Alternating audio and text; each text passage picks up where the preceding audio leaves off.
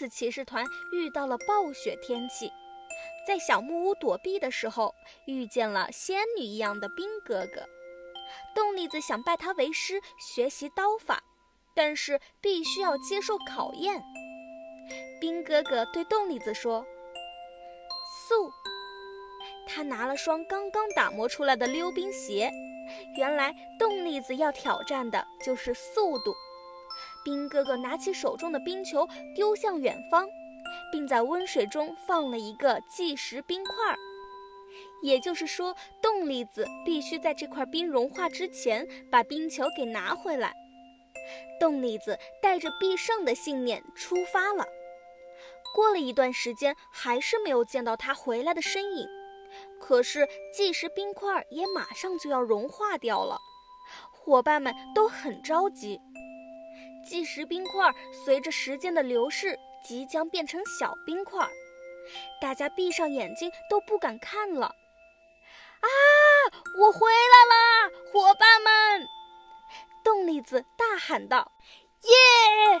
刺刺骑士团尖叫了起来，大家把冻栗子围在一起。伙伴们紧紧地抱住了彼此，冰哥哥笑了笑，炒栗子和煮栗子激动得有些哽咽地说：“我们还以为你要挑战失败了呢，不愧是我们的三弟。”冻栗子说：“其实我在路上还遇到了汉堡怪，本来我都想要放弃了，但是我一想到最信任的伙伴们还在等我。”我就有了一股莫名的勇气，就穿着溜冰鞋从他们的头上飞了过去，最后就成功了。嘿嘿，应该没有超时吧？冰哥哥欣慰地说。可，冻栗子最终得到了冰哥哥的悉心指导，学会了冰刃神刀的功法。冰哥哥还把身上那把冰刀送给了冻栗子。希望他能把最快最好的刀法展现给这个宇宙。暴风雪过后，次次骑士团与冰哥哥告别了。正好一个月的决赛也要到了，是为了荣耀而战的时刻了。暗组织如约到了莉莉传奇餐厅。这一次的比赛，为了保证公正性。特地邀请了宇宙美食协会的美食评定员作为裁判，比赛题目是爱，哪一组能够做出让评委更加感动的料理，哪组就是胜利者。比赛开始，尹峰与冻栗子都依靠着超快的速度，对所选材料进行了处理。冻栗子拿着手中的冰刀，将摆放在台子上的数十颗鸡蛋一刀全部切开，并且一滴蛋液都没有漏出。快速置入超大容器中，使出冰刃神刀超高离心速旋转，将鸡蛋充分打发。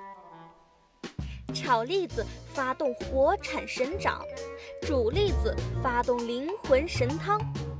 栗子三兄弟配合默契，令大家疑惑的是，暗组织里面的大哥好像没有参加比赛，一直在旁观，只有尹峰和尹宇在制作料理。料理准备完毕，暗组织把料理打开，金光灿灿的光芒从盘子中溢出，刺的几个评委都睁不开眼睛。评委们尝了一口。纷纷露出了肯定的笑容。暗组织的大哥笑着说：“这是我们做的黄金时代，爱就是拥有财富。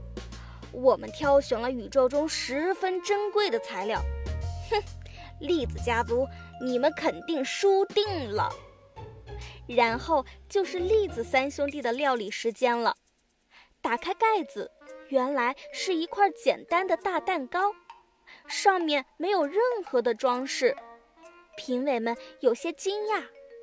暗组织的大哥在一旁撇着嘴摇摇头。接着，冻栗子在大蛋糕上切了一刀，一首熟悉又温暖的歌声飘了出来：拥抱像海洋，柔软的波浪。拥抱像春天，温暖的梦想。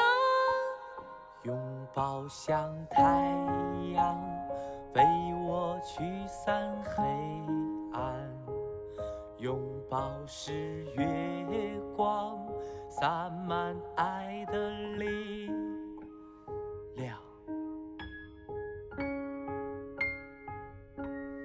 蛋糕慢慢浮现出刺刺骑士团和仙小道爷爷造型的奶油饼干。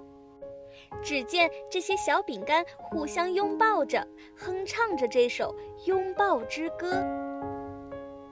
随后，观众席上的奇尼、小仙儿、嘎啦、雷宝和擂台上的栗子三兄弟一齐高歌。评委们尝了尝蛋糕后，沉默了片刻，突然流出了眼泪。一位年龄颇高的长者说：“看来……”是栗子家族获胜了，我在你们的料理中感受到了无穷的信任与爱。我想，我也有点想念我的好朋友火铲铲了。不知道那个老家伙现在怎么样了？伙伴们围着栗子三兄弟庆祝了起来。这时，暗组织的大哥好像要逃跑，被尹风、银雨给抓了回来。